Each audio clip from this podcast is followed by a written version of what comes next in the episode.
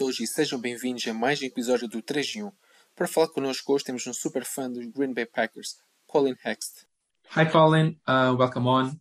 Um, Colin, you're um, a Packers fan. Um, you never played, I suppose. Nah, I never played it. Um, got into it quite late, really.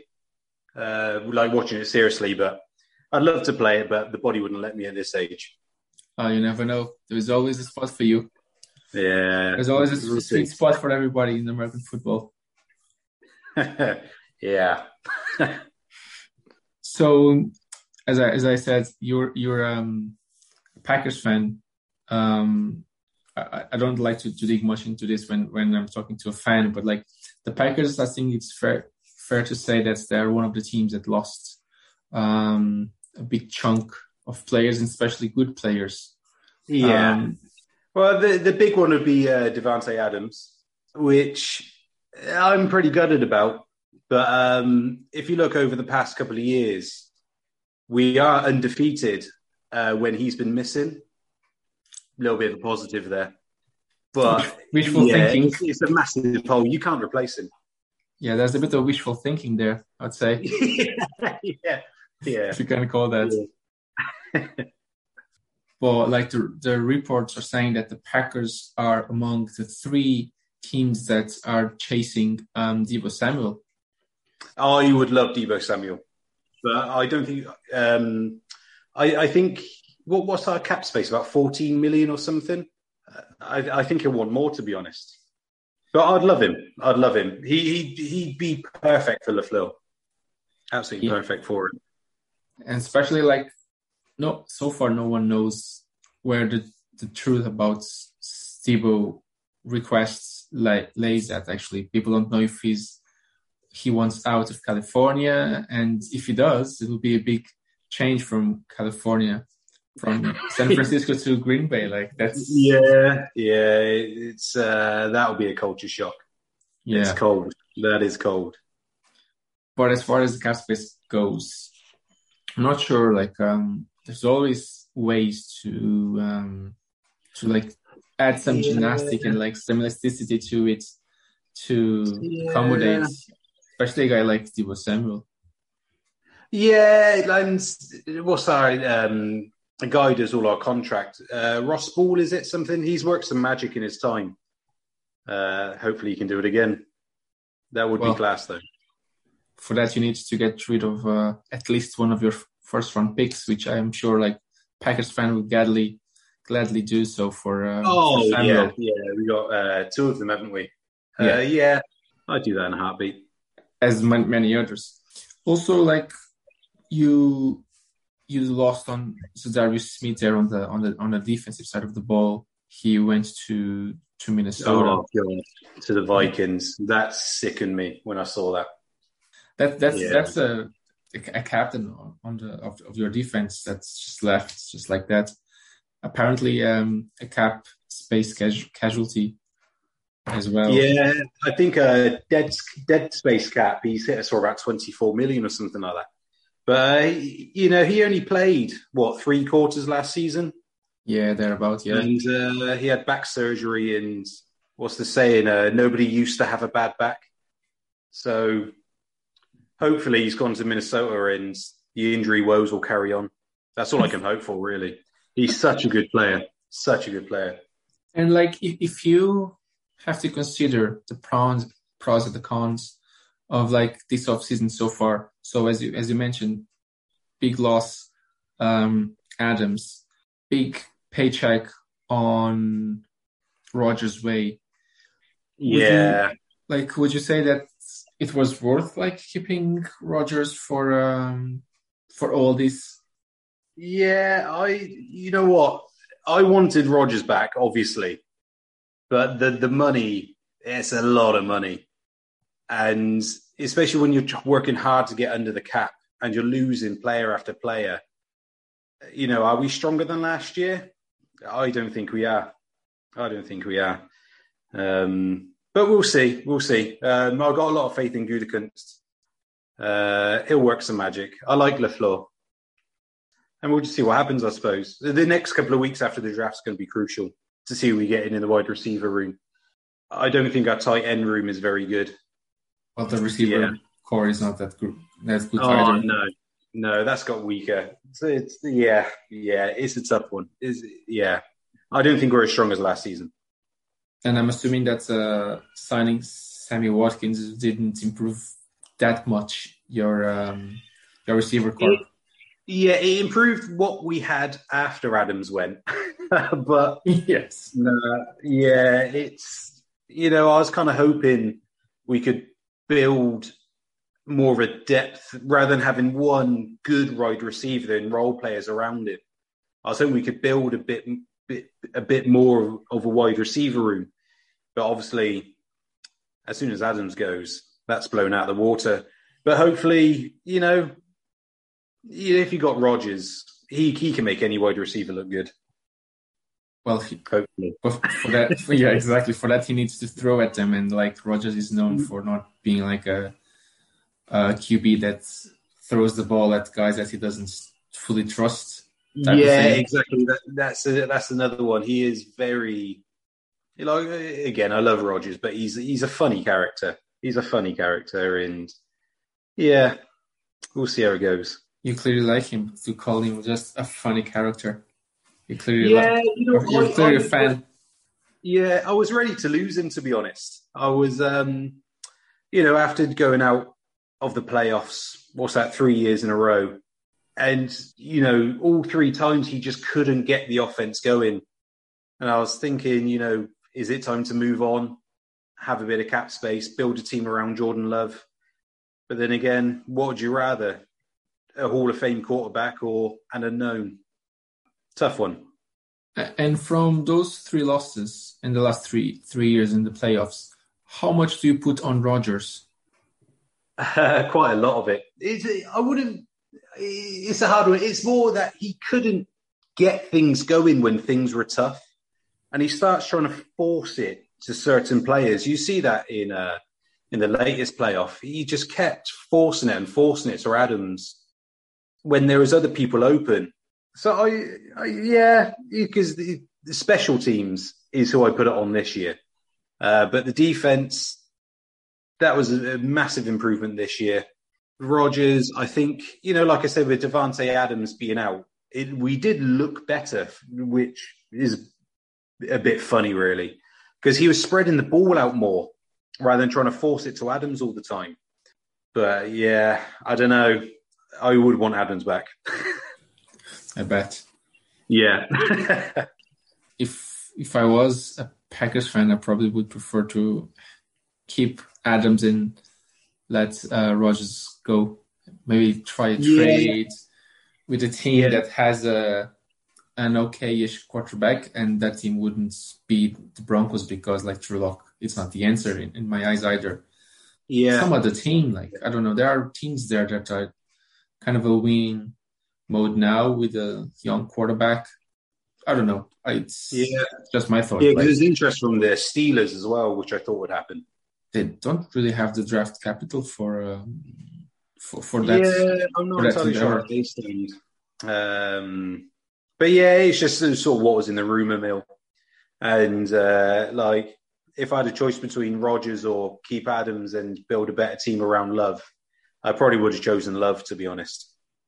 I'm not I'm not a big Rodgers fan because of his the character that he is, but like Yeah, he's a funny guy. Exactly. but like, isn't it I don't know, like odds like the way that he says that he wants to win, and then he decides to stay in Green Bay with a apparently a 50, 50 million Yeah, 50 dollars million. contract, knowing that Davante Adams is gone, knowing that the receiver corps is like completely depleted, because it's not only Adams, it's like Valdes-Scantling, Robert He's a Ton-. Tonyan. He's back, but like he, I think he came from an injury, uh, if I'm not mistaken. Yeah, ACL. Yeah, and he Yeah. wasn't. He wasn't having a great season before the tear either.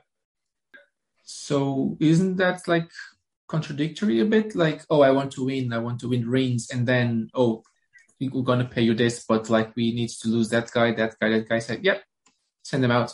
Yeah, it's uh, you know what I was surprised we kept um, uh, most of the defense together actually, but yeah, it was a funny one.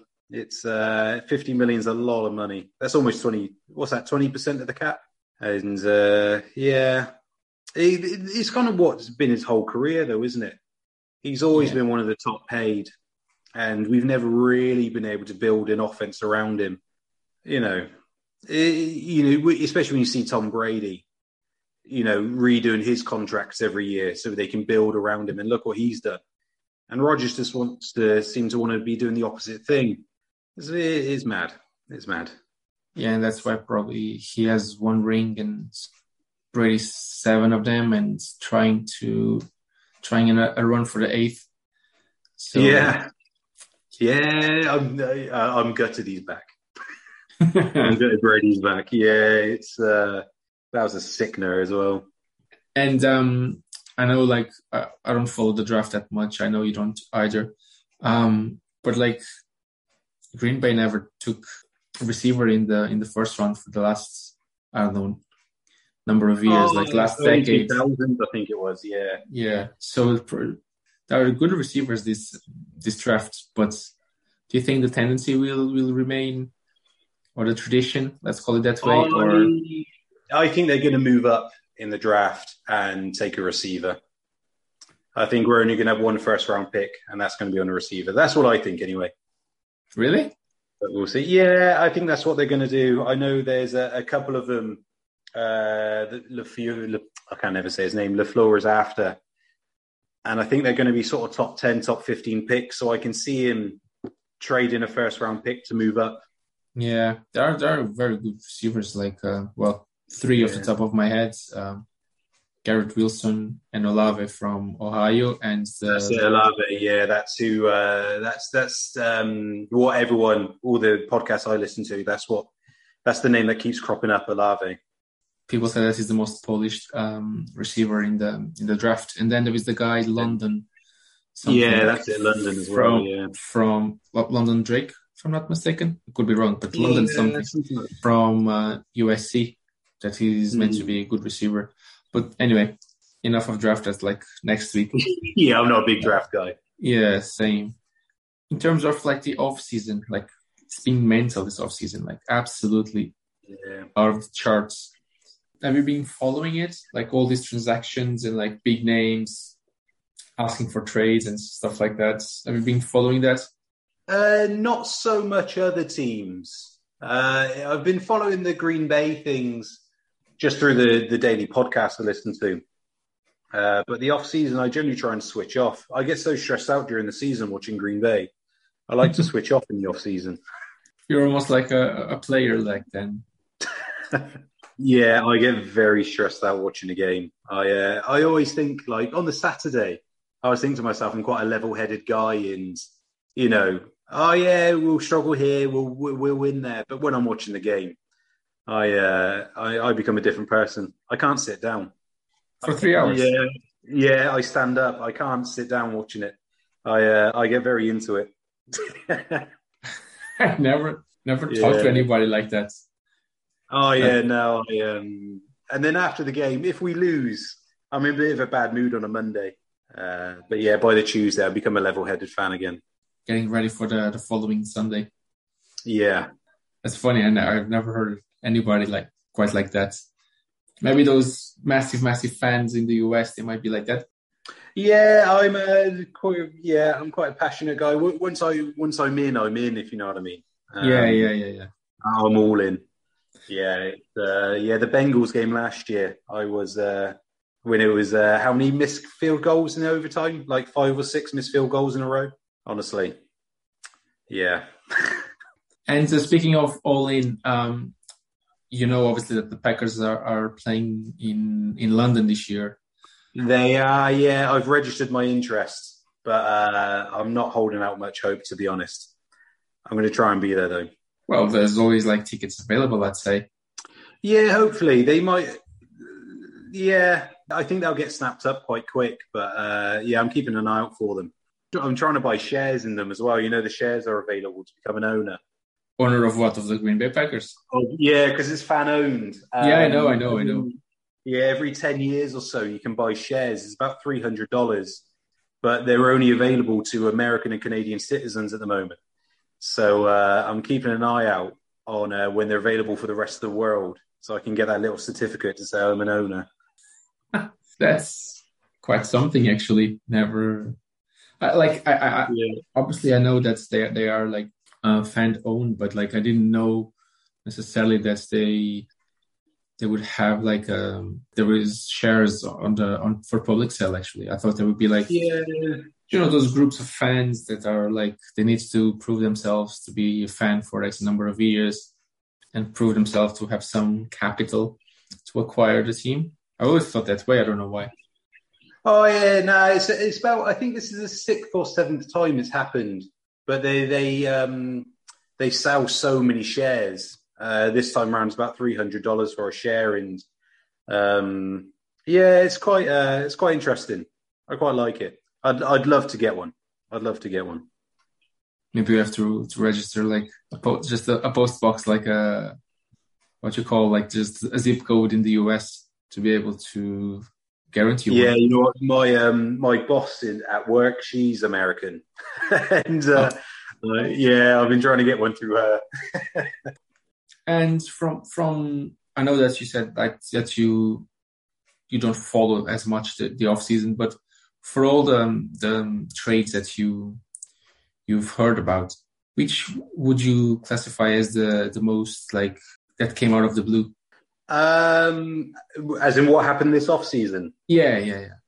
Yeah, I'd say um, I honestly thought well the, the Adams thing I know they uh, they were renegotiating early last season, and he cut them short. But I did think he'd re-sign when Rodgers re-signed. Uh, that was a bit out of the blue for me. Um, but the Valdes-Scantling, I thought he was pretty uh, pretty much a shoe on to come back. I didn't think there'd be so much interest in him, and he got 10 million at the Chiefs.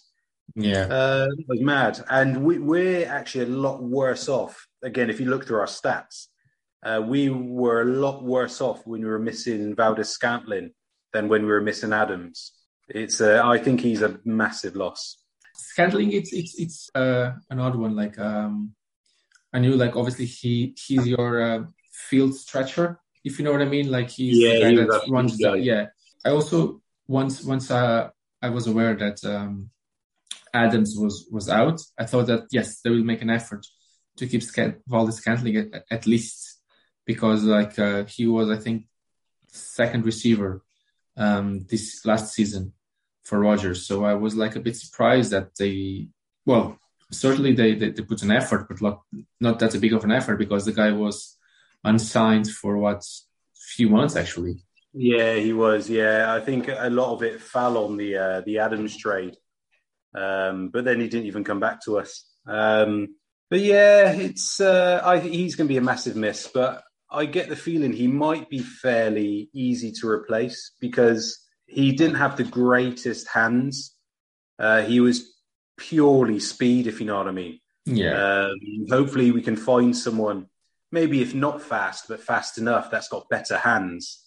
Uh, I think he can be easily replaceable. I don't think he's worth 10 million a year, but we will miss him. Well, the market, as as, as you know, like it, it's it's crazy. Like uh, Tyreek and Adams are like doing almost like making almost 30 million. Oh yeah, yeah, they've reset the market, haven't they? So like it's going crazy. Like if you think that way, a guy like Valdes-Scantling can ask for or demand for 10 million easily. Um, yeah. Even though, even though, as you said, like he doesn't have the best hands in the world, but yeah, he's injured a lot as well. And I, I was actually speaking of, of Scantling. I, I, was reading yesterday uh, a quote. I don't know if it was just a joke or he actually said that Patrick Mahomes saying that now Tyreek Hill is gone and he got Scantling and uh, Juju Smith, that he can throw high balls that, that he will have somebody to to jump for those balls. yeah. Yeah. So yeah, he might be able to jump for it, but he probably won't come down with it. To be honest with you, Juju is probably also more interested in doing his TikTok videos rather than catching balls. So, uh... oh yeah, because wasn't um, Antonio Brown said about Juju that he's not a number one receiver, I remember Yeah. that being said in Pittsburgh. And then when he left and Juju had to become number one, he didn't step up really, did he? No, he didn't. No, Yeah, so, uh, what are the receivers have the Chiefs got? Juju and um, Scantling, and then obviously they- they have they have Kelce. Oh, yeah. Yeah, him. He's all right. He's not bad. Slightly better than Tonyan. Oh, yeah. Tonyan. he can be good. Uh, I, I don't think he'll ever be as good as the season before last. I think he's peaked. Really? Just because of Yeah. Yeah, with the ACL and his performance at the beginning of last year. Uh, hopefully, I'm wrong. But I, I don't think he's what the fans are hoping he's going to be. and from from the receivers and including the tight ends that you currently have on the roster, who do you see stepping up to try and fill in for um, Adams? Oh, crikey. Uh, we, yeah, we're not going to replace them. Uh, I know um, the other Rodgers is it is AJ Rodgers, isn't it? I'm expecting a lot more from him this year, but he's not going to replace Adams' numbers. We- We're going to need the whole, you know, two, three receivers on the field to replace Adams' numbers. Yeah, we're just going to have to be a lot more consistent with with catches, and Rodgers is going to have to spread the ball out a lot more. It's going to be tough. Yeah, I was I wasn't thinking that somebody would replace Adams' numbers per se, Mm. per se, but like more in the sense that somebody needs to get the targets that uh, Yeah. Davante Adams uh, was getting. Not necessarily just one receiver, but like one will be the main receiver. Who do you see that guy? Yeah, at the moment it's going to have to be Watkins, isn't it? Um, you know, Allen Lazard, he's not. You know, he was very much a role player as a blocker. Uh, I know Aaron Jones can come out the backfield a lot. You'll probably see a lot more of him lining up in the slot. Um, but yeah, until we get a couple more in, that's a tough one to answer. I I can't see any of the guys in the wide receiver room at the moment really replacing much. To be honest with you, I haven't got a lot of faith for next season.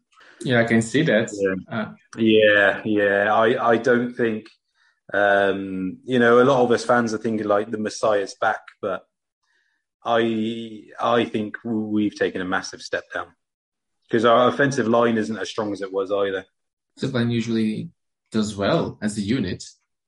Yeah, it does well as a unit, um, but now that the coach has been made the offensive coordinator, you know, he probably hasn't got as much time with the offensive line, so you're relying on uh, his name's uh, Butkus, of all names, and uh, you know, out Elgton Jenkins is going to be out for half the season.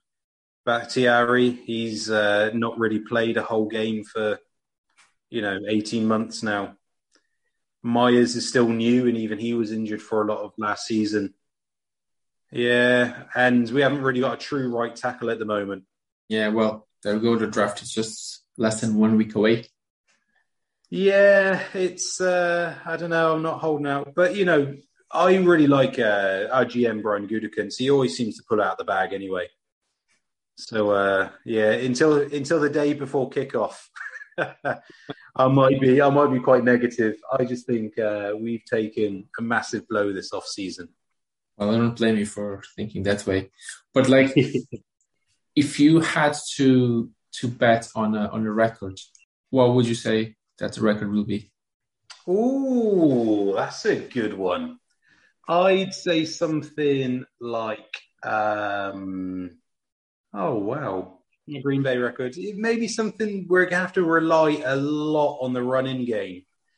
Um, you know, Aaron Jones might break some uh, rushing rushing records.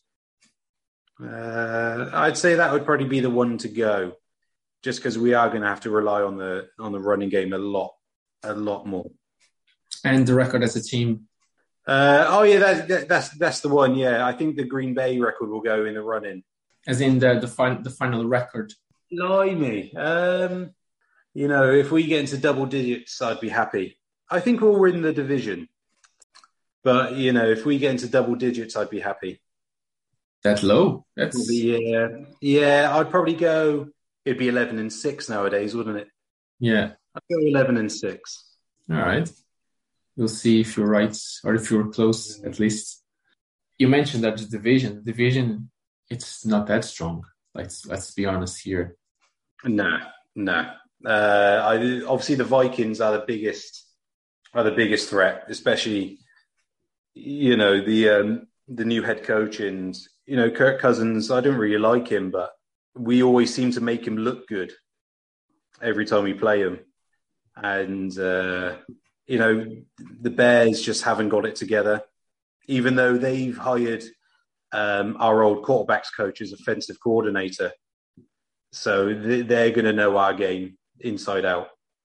And Detroit Lions, they're probably not even worth talking about, really, are they? I think I will leave them aside. And Yeah. the Chicago Bears, Rodgers owned them in his own Oh words. yeah, he, he still will. He still will. Yeah, yeah, yeah. So at least the playoffs with um will be there for you for you to Yeah, we should win the division in the playoffs. Yeah, yeah. it is ours to lose, definitely. The problem will be the playoffs. Yeah, it's potluck after that, isn't it? Um, you know what? I said last year that we'd win the division, go one and done. But I think I think I'll make. I don't know. I've gone all like negative now. I'm thinking we can make the championship game again, but I don't think we'll be winning a Super Bowl with Rodgers. And uh, so who, who who you see as the the favorites on the uh, on the NFC side? Ah, it's probably the Rams again, isn't it? Even though the Bucs with Brady back, uh, I'd say I'd say the Rams are the favourites again. I really like I, I really like Sean McVay. I'm a big fan of his. He's younger than me. Yeah, I, I think he's mad. I think he's a couple months younger than me as well. Yeah, it's mad, isn't it? Am I, am I wrong saying that? young. Yeah, I think I think he is actually. Yeah, Um, and he's been head coach for what five years now? Is it? I think yeah, I think this will be his sixth season. Yeah, I think yeah, so. it's crazy how young he was.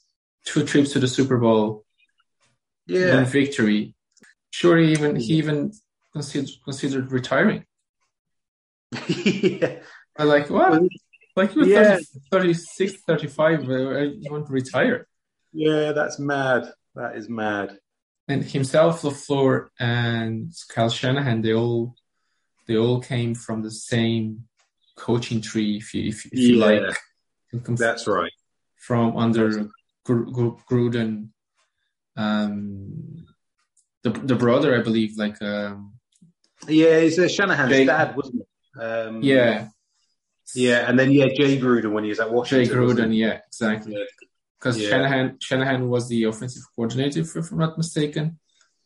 Yeah, And- for the Falcons, wasn't he as well at the Super Yeah, Bowl? but he, he was with, with, wasn't he with uh, with Washington as well? Maybe he wasn't. yeah, he was at Washington. Yeah, and McVay Yeah. and were with him there. Yeah, Yeah, because like one was a tight end coach, and the other one I can't remember what it.